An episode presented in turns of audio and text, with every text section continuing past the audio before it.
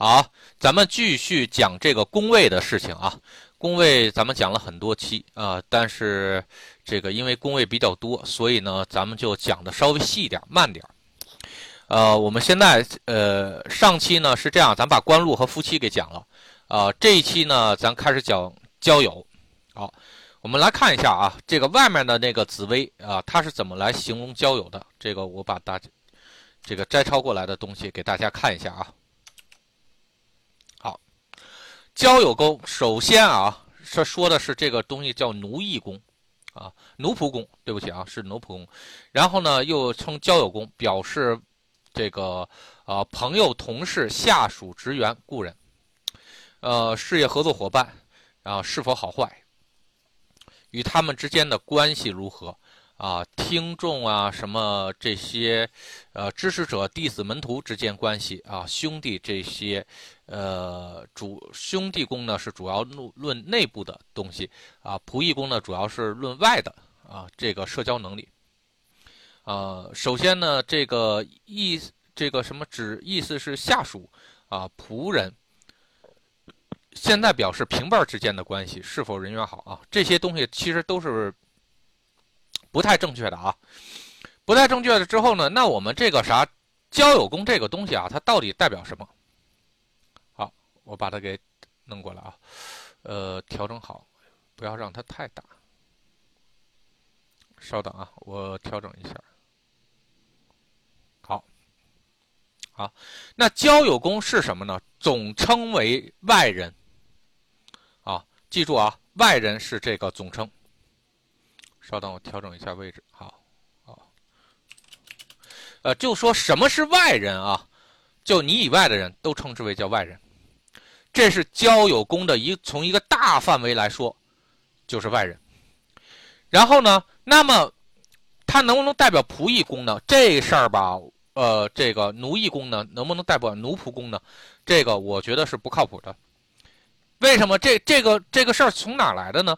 是当初曾经都非非要说人家紫薇是叫什么帝王之学，啊，这个给皇帝看的。那皇帝之外的人，那除了这个啥，除了他以外，绝大多数人都是奴仆，都是他的下人，因为皇帝最高嘛，对吧？所以的话，那如果比如说你要定义的，把紫薇定义成一个这个专门给皇帝算卦的一个东西，那。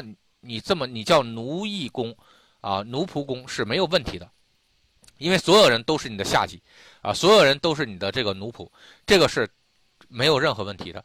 但是紫薇只要是任何一个天地的这个这个体系，它绝对不可能只为人类服务，所以呢。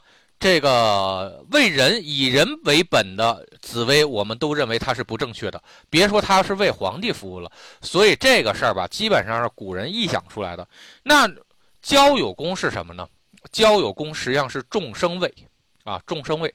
众生位呢，的泛指的是你以外的人都可以用交友宫来去表示。所以我们在大量子占的时候，比如说同事、领导。这个，比如说你们家邻居，你在路上碰了一个人，这都称之为可以认为是交友宫。它这个宫位的这个取向非常非常的广泛，广泛，千万不要把它定义成某一类。但是呢，不至少它代表的是什么呢？是你在外交往的人的情况。但交往的人好不好，跟你有没有关系呢？这还不一定。对吧？那比如说你在外交往的人非富即贵，这对你当然是有帮助的，对吧？但是也不应不能说一定。比如说你看啊，假设啊你是马云，那你交往的这个朋友圈，那肯定都是非富即贵的，啊，你你要是身价连一个亿都没有，你怎么好意思进人家的朋友圈呢？对吧？但是呢，比如说你是一个金库的保安。啊，银行金库保安，你经常见到的人也是非富即贵，但人家跟你有啥关系呢？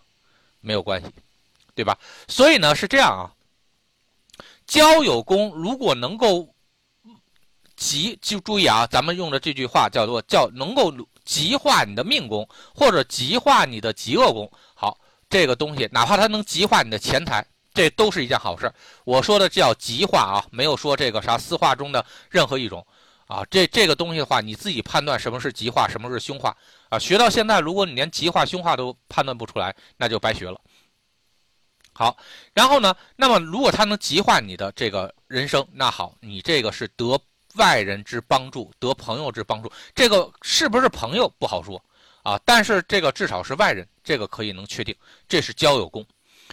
呃，那个，如果你的一些比较关键的宫位被交友宫凶化了，那你一定要注意啊，那你一定要注意啊。所以呢，这个点一定要特别特别小心啊。那么交友作为众生位之后啊，呃，比如说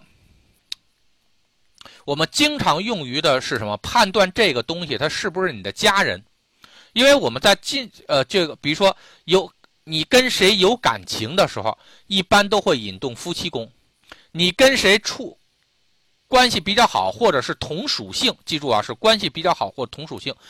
关系比较好，比如说是夫妻，啊，夫妻这个搭帮过日子的，啊，这个叫这个这个可以用兄弟宫去表示，或或者好朋友兄弟宫，啊，我们有共同爱好，然后呢，我们同事同学。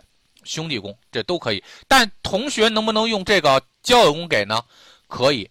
当交友宫去表现出一个同学的时候，你马上就能分段出来。哦，这个人这个跟你的关系是什么关系？他是泛泛之交，还是这个关系比较好？这个可以通过宫位来去反查。比如说，我跟这个人关系怎么样？啪一粘。粘出的是父母宫啊，那你就知道哦，那个啥，这个人可能是我的领导，啊，在这个可能是这个我比较尊重他。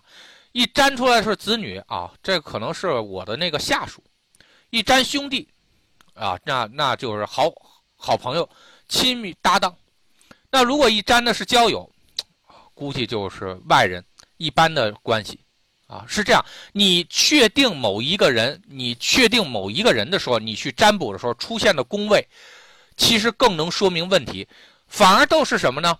比如说，你拿着一个宫位说这个人能不能是这个宫位的人，我跟你说还真不一定。啊，所以呢，是很多情况下紫薇是反过来用的，因为它实际上代表的是此时此刻你他在你生命中的一种性质是什么。所以交友有的是这样。那有的时候，比如说夫妻吵架的时候，哎，你会经常能发发现什么呢？他也会用交友宫代表的是这个爱人，代代表用交友宫代表爱人的时候呢，那可能就是说这个啥吵着架呢，然后呢，这个正闹闹别扭呢，那他他这就属于是关系不亲密状态，啊，他有可能是用这种方式来表示。有的时候呢，还会出现什么呢？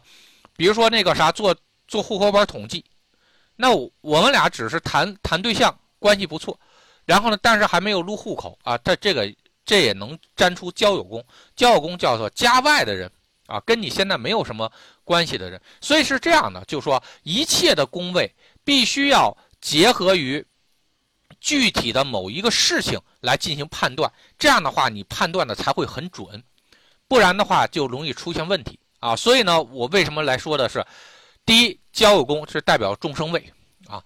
基本上呢，我们紫薇把这个人分成一个，比如说，尤其是女生啊，看看感情，那涉及到夫妻的就有感情的，对吧？涉及到兄弟的话，就搭帮过日子，就男女朋友了；涉及到这个什么田宅了，那就是成为家人了。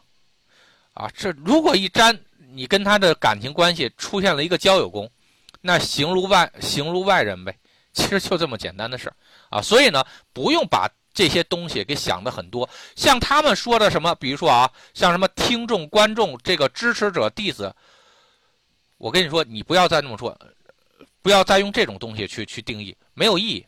这样定义的话，你可以找出无数无数种东西，因为它实际上都是外人的外人的分类啊，外人的某一种分类啊，所以的话，这没有意义，没有意义。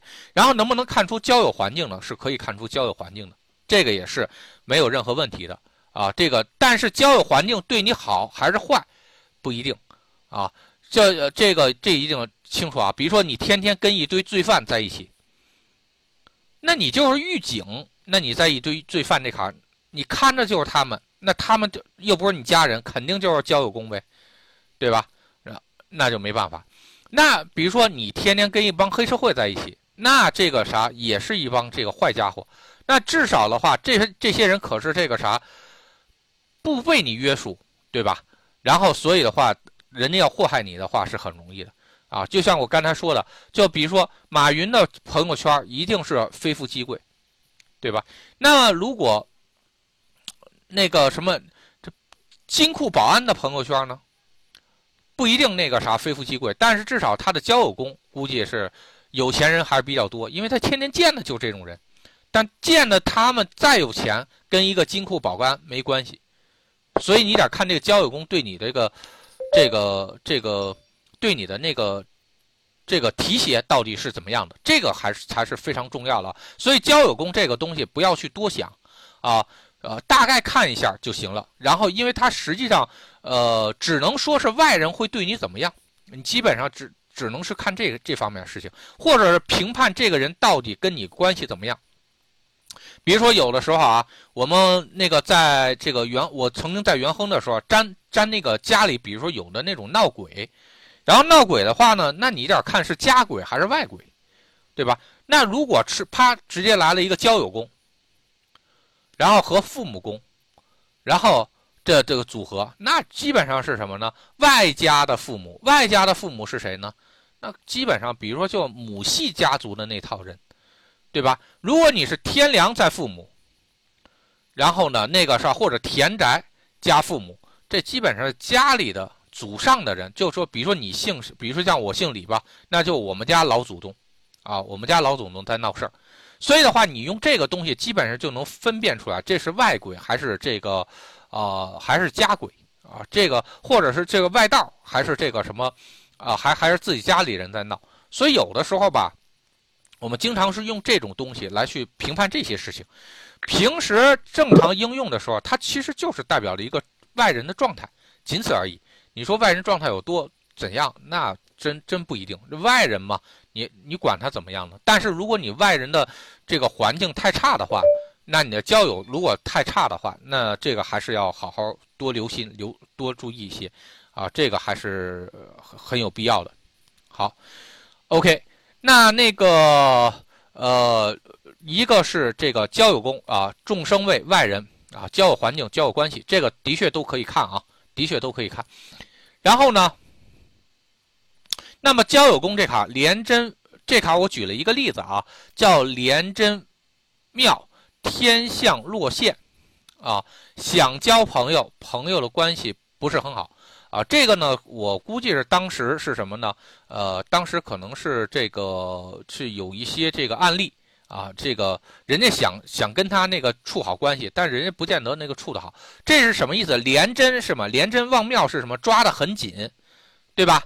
是抓得很紧，然后呢？但天象呢是落线，结果你抓了一个芝麻，没抓的那个，你抓得很紧，但是你抓了一个芝麻，这这就有意思了，对吧？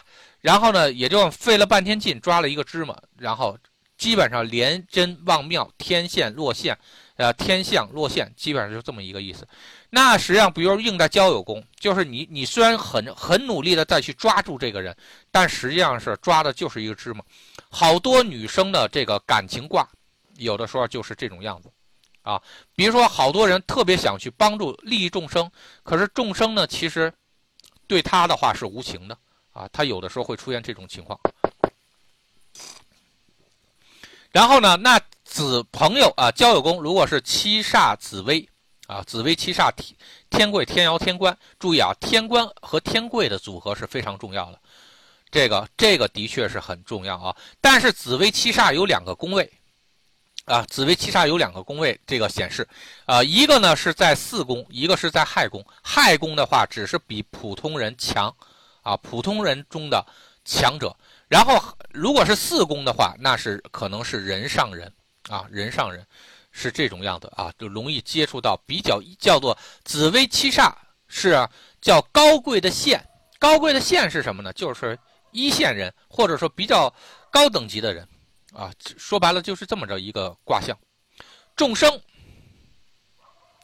众生位呢，还有一个东西呢，用于比较啊，比较。然后呢，呃，因为是这样啊，就说你在紫微中，你怎么才能证明你的钱或者你的学问或者你的权利是最大的？这件事情很麻烦啊，因为你会发现啊，除了小星和大星的组合在一起之外，然后呢，那个我们经常也能看到，比如说那个，比如说他是一个科技干部，他是一处级干部，他能不能出现紫薇的卦象呢？他也可以能出现紫薇的卦象。啊，因为是什么呢？人家可能在人家的那个小圈子里面，对啊，人家可能在人家自己的小圈子里面，然后呢是非常厉害的。比如说，人家是这个某某什么啊，比如车管所的所长，那人家也是很厉害啊，对吧？人家在那里面说说说一不二。但是你是不是这个啥最厉害的领导呢？其实，在紫薇去成像的时候是没有办法去告诉你的。这个事情的，因为很简单，因为紫薇成像只是成像的是这个人，在在他的这个关系圈里面，然后他的一个级别，他的一个属性是怎么样的啊？他是在在说的是这个事情，但是紫微中有一个很很厉害的一个这个卦象啊，就是说，当你的财，当你的财富可以压制众生的时候。那个卦意就叫什么？当你的财富，比如说你的事业宫，或者说是你的、你的这个、这个、呃，你的这个财宫，然后可以压制众生的时候，它代表的是什么呢？代表你的财力，或者是你的那个权力是最大的啊！包括尤其是包括你的父母宫、你的学问，然后呢，如果能够压制众生的话，那你的学问是最高的。啊，学问是最高的，所以这个东西叫什么？叫做比较，啊，叫比较。你要学会紫薇是如何用他的描述的东西去，呃，他的描述的东西去在描述这个世界啊。这样的话，你就能明白他到底想要干什么啊。这个一定要注意啊，这个一定要注意。交友宫平时基本上就干这些事情。啊，不是说特别关键啊，不是说特别关键。然后呢，但是我觉得是这样的，它就是一个交友状态。这个呢，嗯，交友宫的分析不要去太较真儿，记住啊，尤其是交友宫的分析不要去太较真儿。什么样的交友宫，最后都能有这个成就你的人，啊，什么样的这个这个再好的交友宫也有祸害你的人。所以这个东西不能太较真儿，因为它代表是众生位，众生位的话，这个东西就范围太广，啊，所以的话，它也可以代表所有的人，啊，上到你父母，啊，下到一只蚂蚁，都可以用交友宫来去表示，啊，因为它是众生，啊，所以的话，这个东西，这个反正是你以外的，都可以用交友宫来去表示啊，所以这个一定要注意啊。好，我们来看。这个第二个宫位迁移宫啊，紫薇七煞文昌在四宫还算高级吗？这个肯定还算是高级的啊。紫薇七记记住啊，紫薇七煞如果是在四宫，要比紫薇七煞在亥宫要高级的多。这个是什么呢？这个是咱们宫位上记住啊，咱们宫位上其实还有天和地之间的区别啊，天和地之间区别，因为紫薇七煞这个实际上是在天位。啊，在四宫是在天位，然后呢，这个紫薇七煞这个组合在亥宫是在地位，所以的话，地位的这个紫薇七煞只是什么呢？比普通老百姓好一些啊，活得好一些。它是这样的啊，有可能是什么呢？比如说都是打工的，哎，但他打工的还算是比较出色。但你想做人上人，那是还是不行的，因为正常来说啊，如果形容官位或者是占一个人的灵级的话。在四宫和申宫基本上都是五级零的，差不多的。如果要占一个人的，比如说官位或者能量的话，它基本上是相当于厅级干部，啊，厅级干部的这种样子。所以这个还是很有说道的啊。我跟你说，这个不同的宫位它是不一样的。好，然后那我现在来继续，咱们讲迁移宫。首先啊，还是看看外面的迁移宫都是怎么说的啊。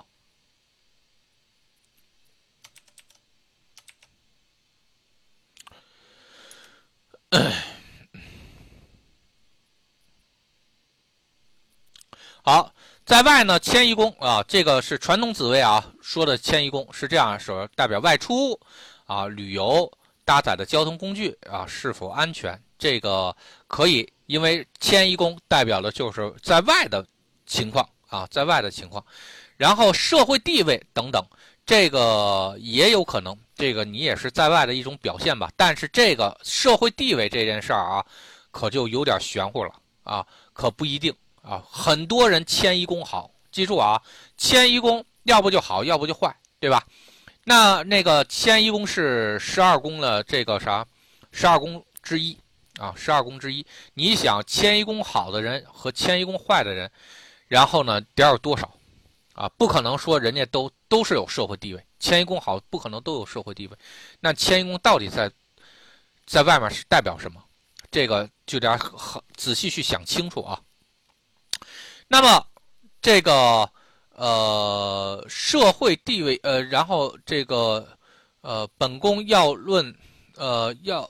再论，呃，与迁移宫吉凶，什么这个升迁调吉，然后搬家啊，背井离乡，然后呢，这些都是迁移宫的，这个的确是有这样的。但是一会儿我会说原因啊，一会儿我说会说原因。外出表现这个是没有问题的，凡是跟外出有关的东西都是它。OK，然后呢，用来推断一个人的外运啊，外出运这些东西 OK。啊，什么社交能力这些东西，好，这个也是一个事情。然后呢，一生中搬迁的次数，啊，这个东西就比较扯了啊，这个是比较扯的，这不对的。然后背井离乡的东西啊，这个也不一定在迁移宫表现出来。然后呢，运输行业什么会有良好的这些东西，这个我觉得这个就不见得了啊。好，那么我们来看一下我们自己的这个迁移宫。首先啊，是这样的，第一呢，迁移宫代表在外的表现，没有任何问题，啊，没有任何问题。但是呢，还有一个代表在外的表现是什么呢？是代表是子女宫，子女宫也是这样的，啊，这个但是他们俩性质不一样，啊，性质不一样，子女宫。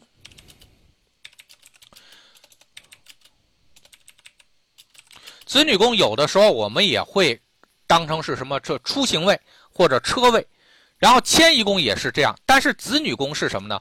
是等于是田加迁的组合啊，相当于是这样的。那个组合在一起是什么呢？家外的表现，也就是说你在家外面的表现。那那个啥迁移宫呢？迁宫呢？那也是你在外面的表现。但这个外面的表现要远远大于家外的表现的性质，记住啊，这个是远远大于家外。所以出车祸的时候，记住啊，你外出出车祸的时候，外出旅游、外出求学、外出工作这些东西的确都跟迁移宫有关系啊，呃，也也同时会跟这个子女宫有关系啊，子女宫有关系。然后因为是什么呢？因为子女宫它就代表是家。呃，家外的东西叫迁田宅加迁移啊，这些东西它是有重合的啊，所以呢，这个一定要注意啊。然后第二个事情是什么呢？就是说外界环境啊，外界环境这一点呢，在我们在子瞻中的时候，经常经常能够发发生这种事情啊。这个事情呢，那个发生了之后，还会让你特别特别的无奈啊，还会让你特别无奈，因为是什么呢？就说。我们在一八年、一九年，我在给给人进行大量占卜的时候啊，就会经常能够碰到什么，这个人干得好好的，但是是从迁移宫出现的四化，直接把他的事业或者他的这个命局给毁掉了。那你这个事儿就没办法啊。如果迁移宫啊，如果三层卦象啊，三层卦象，然后如果迁移宫跟父母宫。组合在一起，那基本上就政府或者外界环境出现问题，迁移宫和财出现问题，那可能投资的钱或者是什么呢？金融市场，啊，外资市场出现问题，为什么呢？钱和加迁移，外面的钱，啊，说白了就是外面钱，外面钱到底是金融还是这个，还是你外界的钱，还是你这个投资的钱，那就不一定了，那是另说的。但总之是什么？你会出现这种情况。那么我见过的曾经最狠的一个人，这个人呢还跟我关系还挺好。然后呢是什么？就是属于叫做天地灾杀报。天地灾杀报的话是怎样的呢？就是那种，就说这个人能力、本事、人际关系都没有问题，啊，每次快要做成功一件事情的时候，政府都会出现什么呢？一个新的政策，一出新的政策，他之前所付出的所有的努力都完蛋了，啊，这个我我真的是活活的看了他两次，啊，出现这种情况，都是这样的，所有的东西都弄好了。付了付出了五六年的辛苦，啪，准备马上就开始这个啥往上冲的时候，结果政府一干，这个政府一出新新规定，所有的东西全没了，啊，之前付出的努力都没有，这叫什么？就叫天地灾沙暴，啊，一般的情况下会是什么呢？应在是那种贪官污吏上，你曾经前世你从政府或者国家这卡获得了好处。但是又没有付出的话，那你都等着吧。这种东西叫做天地灾杀报，啊，天地灾杀报。所以的话，这个还是这个很很严重的。这种东西基本上都是什么？都是从迁移宫出现的问题，啊，迁移宫出现问题。所以迁移宫的确代表的是外界环境。那这种东西，比如说外界环境出了问题，或者外界环境有没有？就说这个说外界环境好呢，也有啊。比如说像改革开放初期的时候啊。好多那个下海的人，其实他没有什么本事，他就是往那边听，他他没有正式工作嘛，然后反正拼一把就拼一把呗。就比如说可能去了广州、深圳啊这些地方，然后因为得到这个这个什么这个社会的红利，然后迅速发家，啊，有很多这样的人，这是什么？这叫得得天地之恩，啊。这就得天地之恩，就说你刚刚往那卡走的时候，其实你也不知道会发生什么事儿。哎，正好政策改了，然后你各个方面就合适你了，这就是什么？这叫得天地之恩，啊，所以这个是什么？是迁移宫到底是吉化你还是凶化你？你自己一定要看清楚。然后迁移宫，既然在外界环境啊，在外面，还能代表是什么呢？比如说这个海外，啊，海外。这个东西叫不叫那个啥迁迁移宫呢？海外也是迁移宫。这个国家外，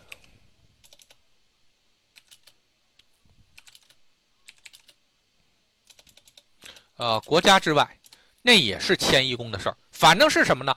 就说跟你这范围之外的东西，都叫迁移宫啊。这就是什么呢？外界环境的一个总称。它这个是非常大的一个范围。啊，凡是你控制之外的东西都叫迁移，记住啊，你控制之外的东西都叫迁移，啊，你控制之内的，理论上你控制之内的东西，那都都属于是什么其他的宫位，啊，去表示，比如说你的感情、你的夫妻、你的你的父母，这是你认为你控控制之内，但是你会有一种力量是在你完全控制之外的，这个东西叫外力来的，所以迁移宫如果出问问题，是很可怕的。啊！而且这种问题一旦出现的时候，你不可知、不可测、不可预知、不可防，因为你根本就不知道外面外面出了什么事儿，啊！所以的话，这个这是迁移宫。那么这个，比如说好多啊，叫巨日同宫。居日同工有的时候说代表的是这个人会有海外经验，或者是什么呢？会说外语，啊？为什么呢？门是什么呢？巨门就是门儿。啊，然后呢，太阳呢是什么？就你肯定是外出嘛，呃，这个是出去或者是发散的东西，在门外的发散的东西，这个东西是什么呢？就就就有的时候就变成引申成外语啊，有引申成外语，就门外的话，然后呢就叫做这个叫就叫做外语，门里的话就叫本族语言啊。其实说白了就。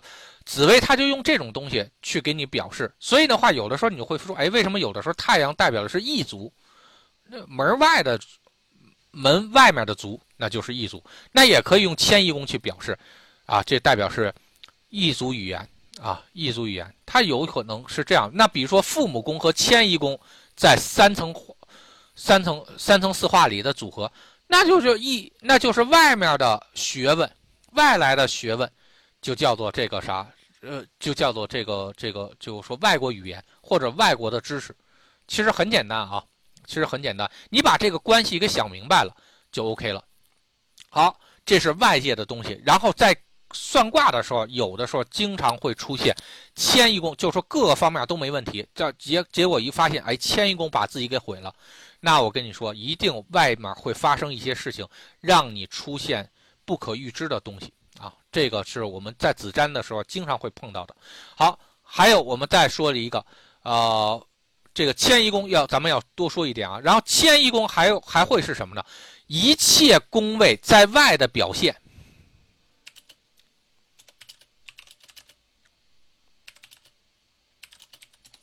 比如说，我们经常用的啊，然后呢，然后都说父母宫，比如说我们都说啊，就这个什么父母宫，父母宫代表皮肤啊，代表皮肤，为什么呢？很简单啊，极恶宫的迁移宫，极恶宫的迁移宫，那也就是什么？你在外的表现啊，就你的你的肉身在外的表现，你肉身在外面表现，你不可能看着肠子肚子嘛？对吧？那你只能看到是什么？这个啥？是这个父母宫啊，也就是说你只只能看到你的皮。所以的话，皮肤病为什么都会是父母宫啊？极恶宫和父母宫的组合，然后呢，容易出现皮肤病啊。论病的时候，如果沾到父母宫，那不是遗传的病，就有可能是皮肤病啊。所以的话，这就是这么一个这个东西。那比如说那个呃福德宫。啊，福德宫，然后呢是这个钱财在外的表现。那你的花钱的一些的行为或者一些习惯，有的时候是在这个福德宫去表示啊。那比如说，像有些人的福德宫就是，比如说左左辅七煞，左辅七煞是什么呢？那也就多项花钱呗。我就就既想买这个，又想买那个。比如说，我又想买车，又想买房子，然后我还想娶媳妇儿。那你就多线花钱呗，然后这个啥一欠信用卡就好几张信用卡同时欠，啊，这就是你的花钱花钱习性。然后呢，那比如说就类似的这种事情，比如说像这个事业啊，事业宫的话，然后呢，这个是夫妻宫的迁移宫，那是什么呢？你比如说咱们说啊，咱们说这这这对夫妻啊，这个啥哎，他们两口子过得还行。这什么？这别人在外面看上的，哎，这还还挺般配的啊，还挺好的。人家自己过得怎么样？人家是夫妻宫的事情，然后人夫妻宫在外面的表现那就不一样。所以有的时候，为什么事业宫有的时候也能够代表的是小三位、小三、小三位？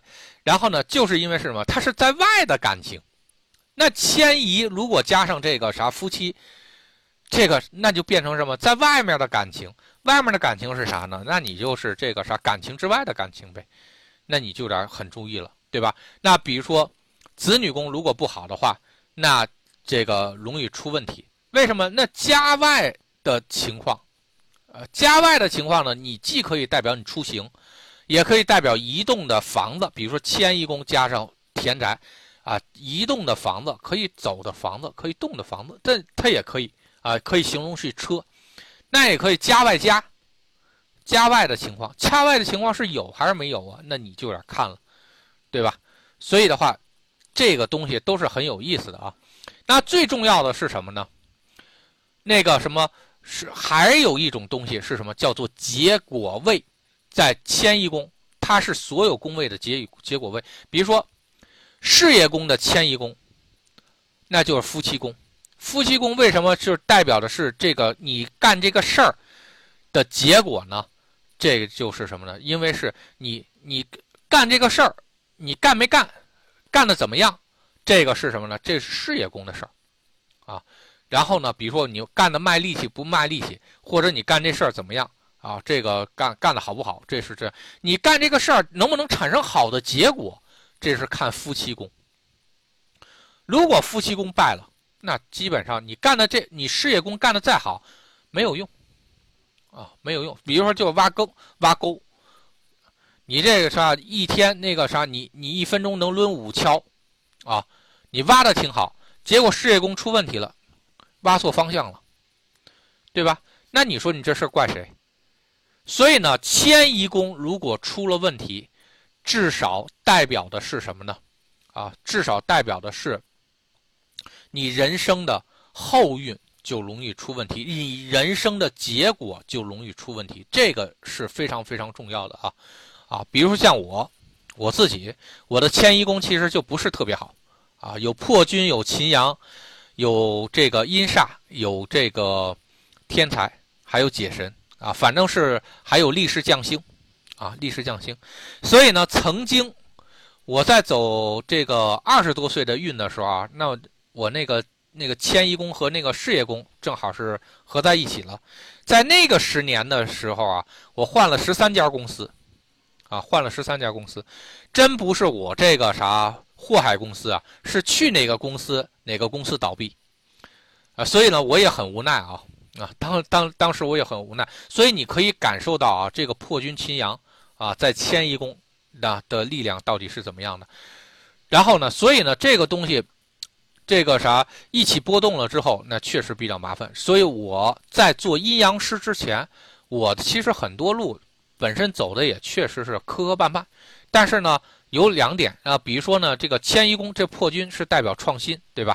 那那个时候呢，我一直是编软件，编软件嘛，那你不能抄嘛，对吧？你肯定是这软件既然让你编的话，肯定是创新的，所以还算是应了这个破军秦阳的这个这个还有天才。啊，用智慧的这种东西还是挺好的。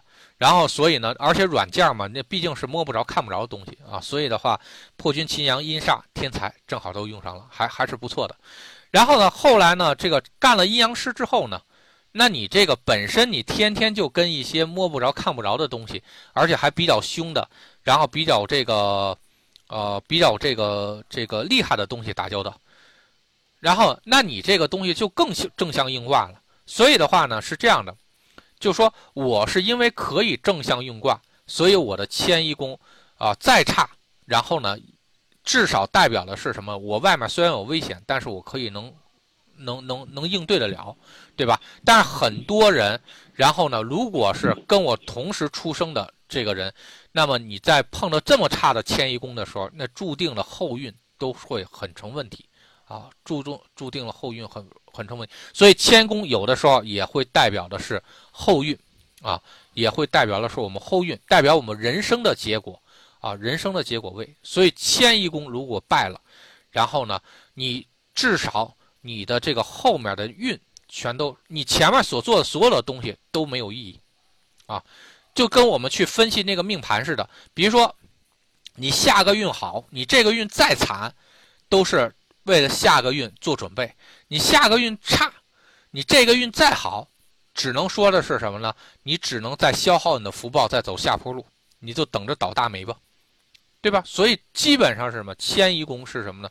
迁移宫有的时候是代表的是这套东西，所以很这个还是很有意思的啊。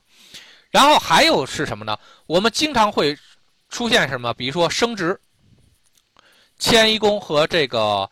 呃，这个事业宫重合，它是到底是代表是升职呢，还是代表的是这个出差呢？不知道，啊，或者是这个工作出现波动吗？不知道。然后呢，因为是这样啊，它都有可能代表，啊，都有可能代表。比如说我外出工作，我要出差，出差的话呢，那肯定是工作要外出，工作事业和外出加在一起，应成出差没有任何问题。然后，那么事业波动，事事业出现波动，然后和迁移宫在一起，算不算这个升职或者降职呢？这也算的，啊，也可以算的，啊，也可以算的。然后呢，是它，所以它也代表是某种东西的波动啊。迁移宫跟任何宫位在一起，都代表是进出。一进一出就是代表的是波动，波动你就要看是往好的方向波动，还往坏的方向波动。比如升职，升职的话就是你的 title 会产生变化。title 是什么？就父母宫的东西。父母宫和迁移宫产生波动了，那么就是你的 title 会出现变化。然后呢，那有可能往上升，有可能往下升啊，或者是学历增加，或者是学历这个啥想增加但出现问题，对吧？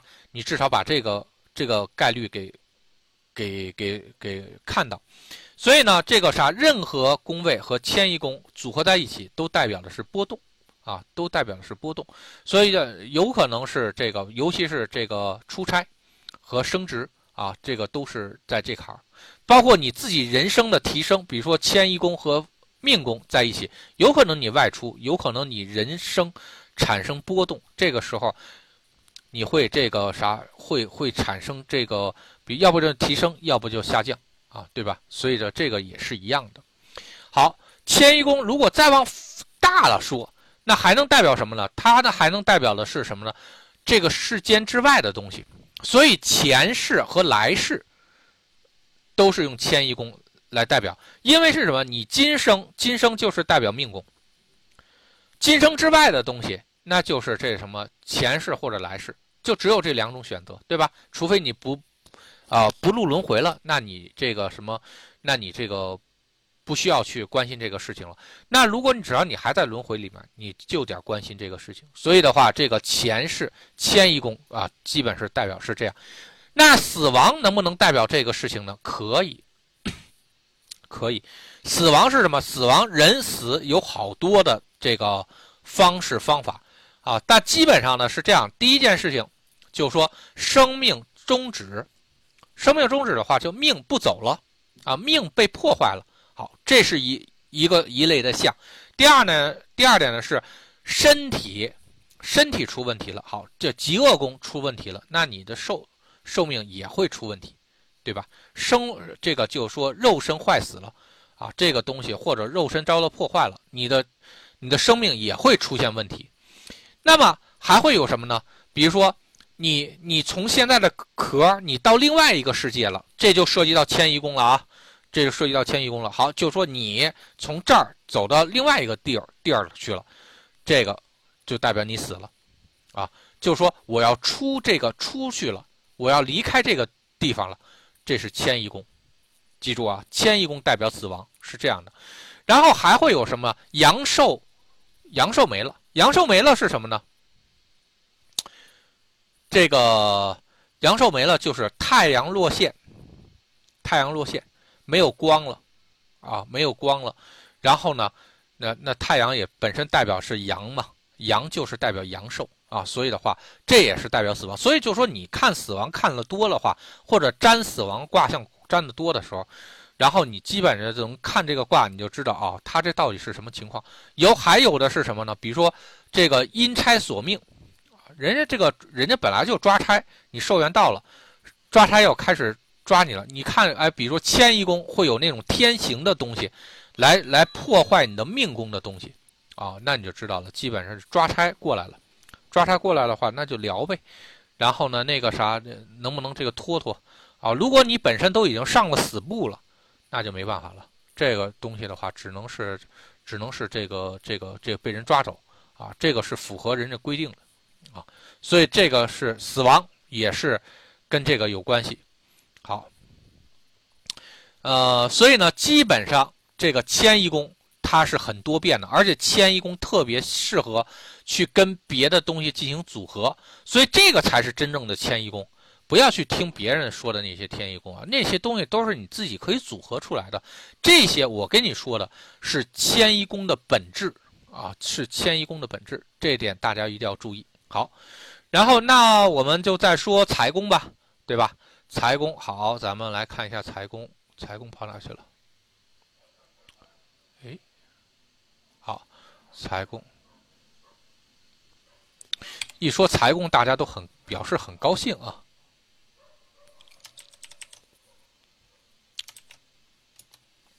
好，财帛宫啊，我们还是啊，看看外面是怎么说的。财帛宫啊，财运、理财能力，呃，收入高低，啊，从事何种职业进财，有无赚大钱发大财的命。和机遇，啊，能否守住产业金钱，啊，是否充裕，啊，福德宫显示的是享乐与福分之事，然后代表精神层面的财宫呢，就是，呃，财宫论论财宫之吉凶吉凶，应该参考福德宫，嗯，好，呃，表示一个人的求财能力，然后呢，财富多寡，啊，会不会花钱大手大脚？然后呢，这再往下呢是生财宫啊，判断一个人财运，理财与理财方法和理财能力，啊，这个基本上都大同小异啊，咱们就都不看了。好，我们来说一下财帛宫啊。就财帛宫啊，是这样啊，还是我说那句话，就说你在说一个宫位的时候啊，一定要涉及到什么呢？就是这个东西点放出放之四海皆准。哎呦天哪，这谁的那个麦克没关？志华，你这个上来点关麦克啊。好，我给你关了。呃，那个好，咱们来说，继续说这个财帛宫啊，然后。那你这个，比如说对于人来说啊，你现在有财，那咱们这么说，你一万年前呢，没有货币的时候，财帛宫就不存在了吗？对吧？那比如说你沾一个事物的时候，啊，比如说咱们就说啊，这水杯子还有没有水？那财帛宫就会消失吗？对吧？那咱们这么说，你说这个人聪明不聪明？啪，直接沾了一个财帛宫，你说它代表什么？对吧？然后呢，比如说你粘这个小猫，它生病了，然后你你粘了一个财帛宫，是它要花钱呀，还是怎样？对吧？然后那如果你要你要学的是你们家猫可能会被花，比如说去医院可能去花钱，或者是养它比较费用高。那楼下的那个啥垃圾猫呢？流浪猫呢？你粘它的时候会不会就没有财帛宫了呢？你会发现还是有，对吧？那财帛宫到底代表的是什么呢？其实很简单，财帛宫从三方四正上，比如说啊，命宫是什么？是你的想法，是你的这个，是你的思路，这是命宫。那事业宫呢？事业宫的话是什么呢？事业宫是你的行为，对吧？然后呢，那好，事业宫的对宫呢，是你的行为的结果，啊，夫妻宫。那事业宫的事业宫呢？也就是说，这行为所产生的东西，这个到底是什么？然后这就是财帛宫，因为财帛宫是事业宫的事业宫。那怎么去理解这个事情啊？那很简单，比如说你这个要浇水啊，要浇水，你要浇水的话呢，比如说你这个把桶放到这个呃这个。这个这个这个井里边，然后你把这个水提上来。你放桶这个包括提的这个过程，这个东西是什么？这个是事业宫，这个表现出来的东西。你有没有提上来水？那个是夫妻宫代表的东西。你提上来水，你为了什么？这个是财帛宫，这个啥要解决的事情啊。所以的话，那那你肯定是提上水，你肯定是为了浇花或者浇菜，对吧？然后呢，是为了是为了活着，然后呢，那你点这个东西最后点服务到自己身上，好，这个才叫这个才叫是正确的，对吧？所以呢是这样的，就是说，比如说是我们我想我想变得有吃的，那我就需要努力工作，努力工作了之后呢，粮食就会长得很好，粮食长得很好之后呢，我就会。有很多吃的，所以这是什么呢？这就是三方，三方四正的一个很重要的一点，知道吧？所以三方的去循环，你是你做的这个行为能不能产生一个更好的一个行为，然后这个更好的行为能不能这个影响到你？这个其实就是财帛宫。那财帛宫是什么呢？是你可以调用和你是和你可以掌控的资源到底是什么？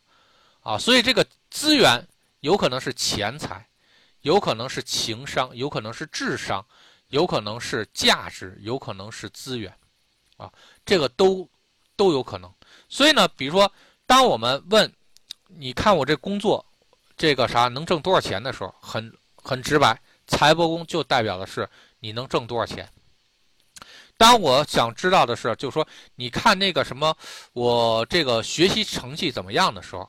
他财帛宫出来的东西，可不是说你交了多少学费，和或者你学成之后你能够这个啥挣多少钱，它更多的是什么？你现在所掌握的知识量，啊，因为你沾的是你学习怎么样，然后所以当出现财帛宫的时候，你要分析出来，哦，他这个东西是知识量。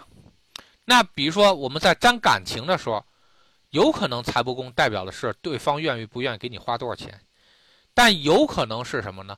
代表的是你感情是否是一个富人，还是一个穷人？你在感情上是富人还是穷人？你的感情能掌控的量到底有多少？这个就是财帛宫，啊，这就是财帛宫。所以呢，这个财帛宫它是掌控资源的一个东西，所以不要把它人化。如果人化的话，你就会很麻烦。那当然，这个紫薇嘛，肯定是为人服务。为人服务的话，那财财帛宫直接代表财是没有问题的。然后同时呢，另外一个宫位也代代表钱，呃，另外一颗星也代表钱财，就是武曲。所以武曲和财帛宫任何一个地方出现问题，那都会代表财运受损。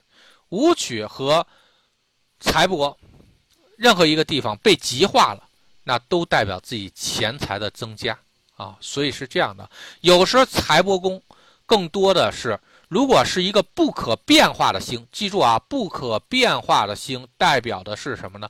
是他的这个更多代表的是他花钱的一个状态，或者他挣钱的一个这个一个感觉啊。比如就像我，我的财帛宫就是紫微天府，那你说我是挣钱多还是挣钱少？没有什么那个啥挣钱多少，他只不过说是什么呢？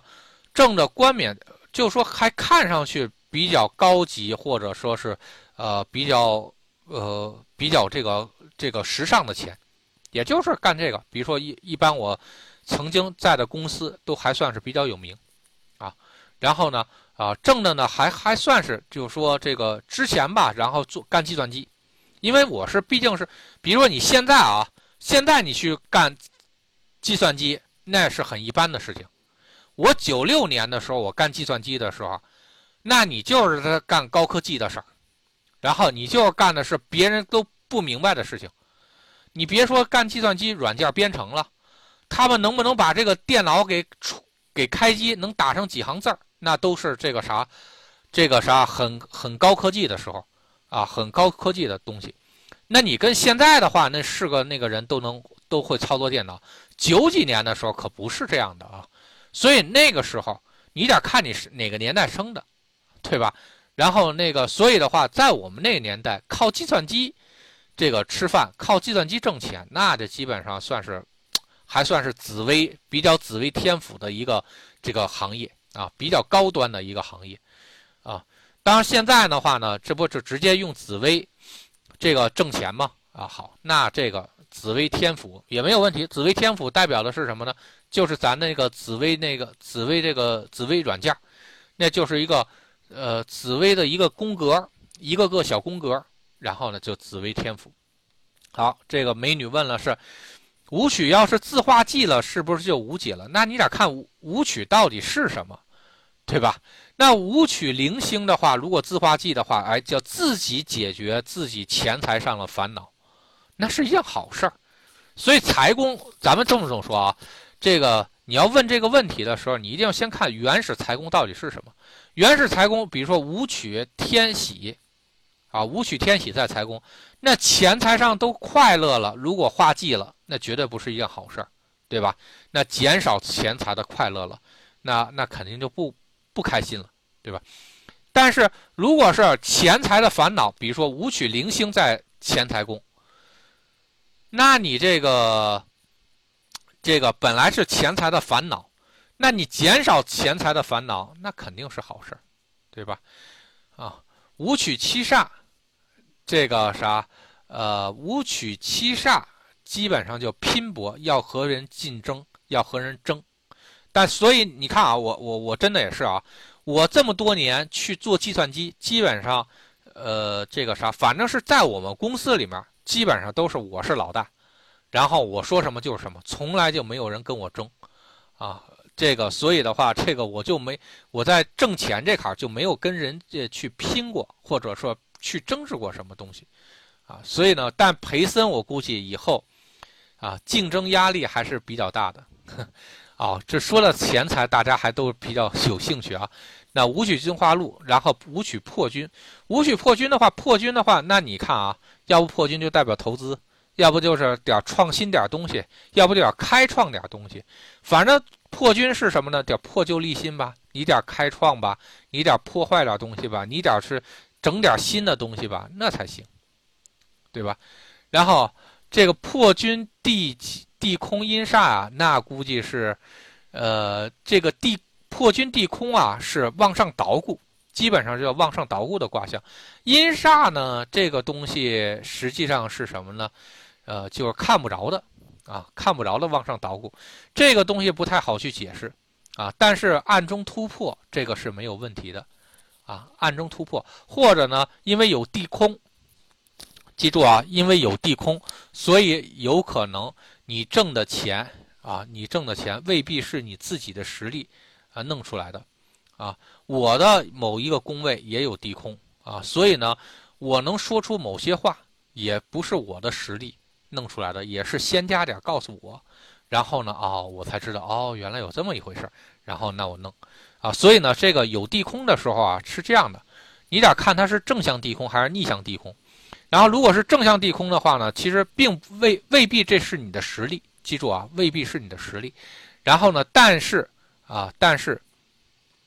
这个有，但是有可能是什么呢？就是仙家在帮你，仙家帮你的话，那你的确不是你的实力，但人家就愿意帮你，那怎么办呢？他没有你的话，你还还还不能干活了，所以这种地空是可以的。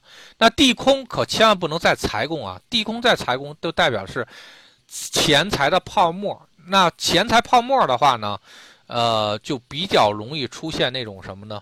就是说超额消费啊，或者顶额消费。一般我们测投资啊，测投资的时候，或者是测收益的时候，如果出现财宫有地空，那基本上什么呢？这东西就想的太好了，或者是什么呢？那个啥，你想的太美了。尤其是比如说这个好多好多人啊，然后呢是什么呢？比如说那个，你看我明年我能挣年薪五万吗？啊不不，这个每月薪五万吗，好，月薪五万，你说啪一粘，财宫地空，不用说了，那想想的想净想美事儿呢，这东西是一个空炮，不可能让你长久，或者呢，就说，哎，你说我这工资能不能拿到长稳长久呢？啪粘了一个财宫地空，那这是什么？这你现在能拿这钱，这基本上是什么呢？是空炮的，然后呢，他他早晚他得回归。回归之前的那个东西，所以的话，这个你就知道哦，有些钱你还是别太把它当成回事儿，不然的话，到时候就比较麻烦啊。它是这样的这么一个情况，所以财宫啊，记住啊，财宫有的时候是非常重要的，呃，这个就代表是确实是跟钱财有关系啊。然后呢，这个但是一定要分，它是可视化的还是不可视化的？可视化的财宫，你一定要看哪个位置会让你的钱财增加，极化财宫，咱们就这么说，极化财宫啊。然后哪些位置会凶化财宫，并不能以禄和忌来去这个区分，不能以禄忌进行区分，这个一定要注意。然后好，那。那有的时候啊，财宫会出现一些跟钱财没有关系的星，那这个东西到时候我们会讲星的时候会讲啊，比如说像天同左辅，钱财的欲望很多，啊，在钱财钱财上的欲望很多，想法很多，老想那个啥弄点东西，对吧？然后所以这个一定要注意啊。然后呢，还有天同地劫，比如说在财宫，这个就比较容易失望。啊，失望卦会比较多一些，失望钱财上失望，那就不太好说了，对吧？所以这个一定要注意啊。然后呢，那财宫还经常会说的是什么？比如说是人家一个福德位，福德位，然后的一个表现，这个也确实有啊，确实，因为是毕竟是福德加迁移嘛。那如果你的这个啥思想产生波动的时候，你的。你是不动如山啊，还是这个啥，还是控制不住自己啊？这个都是还是比较啊，比较比较注意的啊。然后呢，很多人说是什么呢？财宫是夫妻位的夫妻位啊，代表感情对待位。这怎么说呢？其实我觉得，如果从纯数理上去说这事儿啊，那其实是不对的啊，不对的。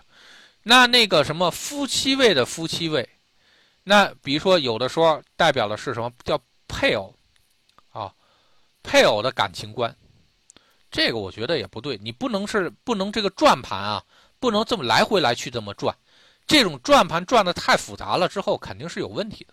然后所以呢，我觉得是什么呢？因为咱们就这么说啊，作为一个感情来说，感情感情的话，一般我们要看，有的时候会看这个出问题，有可能是出在哪儿呢？比如说感情，说这个人非常花心，啊，或者说这个人非常贪婪，那可能就是这个啥夫妻宫上，夫妻宫上他很有可能就是一个大贪狼，什么都没说，你不能说出现一个贪狼，你不能说他是好还是不好，没有。对吧？那，你这个有的时候我们看三方四四正的时候，有可能是福德宫出问题。为什么福德宫出问题啊？因为福德宫是夫妻宫的这个事业宫，福德宫是夫妻宫的事业宫。也就是说，比如说好，你说你夫妻宫是个贪狼，那他怎么个贪法？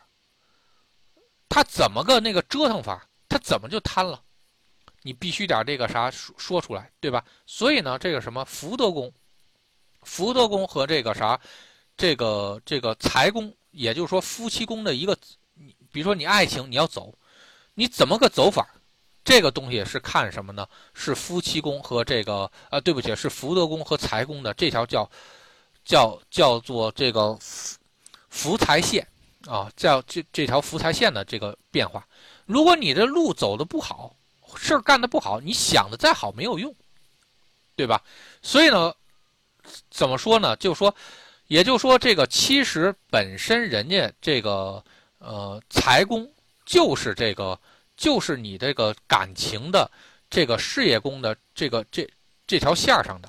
所以呢，那个啥，你如果这条线上走不了、走不好的话，肯定这个感情走不好。所以呢，不用把这个东西整的那么复杂，你完全用三方四正的这个道理就可以把这事儿给解决，啊，当然了，还有一点，现在大家都比较在意钱财上的事情，那钱财不好，谁家也不舒服啊，对吧？那你要这么说的话，那钱财还是什么呢？钱财还是这个什么？呃，那田宅宫是谁的这个？极恶宫啊，田宅宫是这个啥？是钱财的极恶宫，也就是说，你们家的家运的表现就是看财宫，就是一个财宫的一个映射呢，是财宫的映射。财宫和田宅宫是一六共宗的关系，然后呢，这个田宅宫家运和夫妻宫又是一六共宗的关系，你说他们俩这个关系大不大？对吧？没有，咱们就这么说啊，家如果不行。夫妻就扯淡，那个啥，家运不行，一定代表是财运出问题，啊，一定是代表财运出问题，所以这都是嵌套的关系。你看财运出问题，家运肯定出问题，家运出问题，夫夫妻感情就扯淡了，对吧？都是一层一层套的一六共宗的关系，你这么着去看就没有问题。所以呢，这个啥财帛宫如果出事儿。那肯定家就有问题，家有问题，那我跟你说，这个夫妻感情好不到哪去，啊，他一定是这样的。所以呢，那个，这个，这个，我觉得是这样啊，就外面会有很多的，去去说，比如说财帛宫可以代表什么，代表什么，它其实就是代表财运和你总体的一个资源。资源这事儿啊，用的少，但是有的时候你必须得。必须点这个能反映的出来，尤其是呃断一些跟钱财没关系的事儿，啪一下出了一个财宫，一下你就懵了。哎，这事儿我我问考试的事儿怎么给我出财宫啊？你得知道它代表是什么资源啊，这个东西一定要清楚。然后，所以这个还是很很关键的啊。好，那个今天呢，呃，我看啊，呃，今天呢，咱们就把这个。这个迁呃交友迁移财宫给讲了，然后下次呢是这样的，是空宫方位距离还有就叠加的宫位，啊叠加宫位，然后讲完了之后呢，然后咱们宫位上的东西基本上基础的东西啊都讲完了，然后呢那个后面咱们就再开始继续讲主星。好，然后所以呢，今天呢，咱就先到这卡。我先把这个录音关了。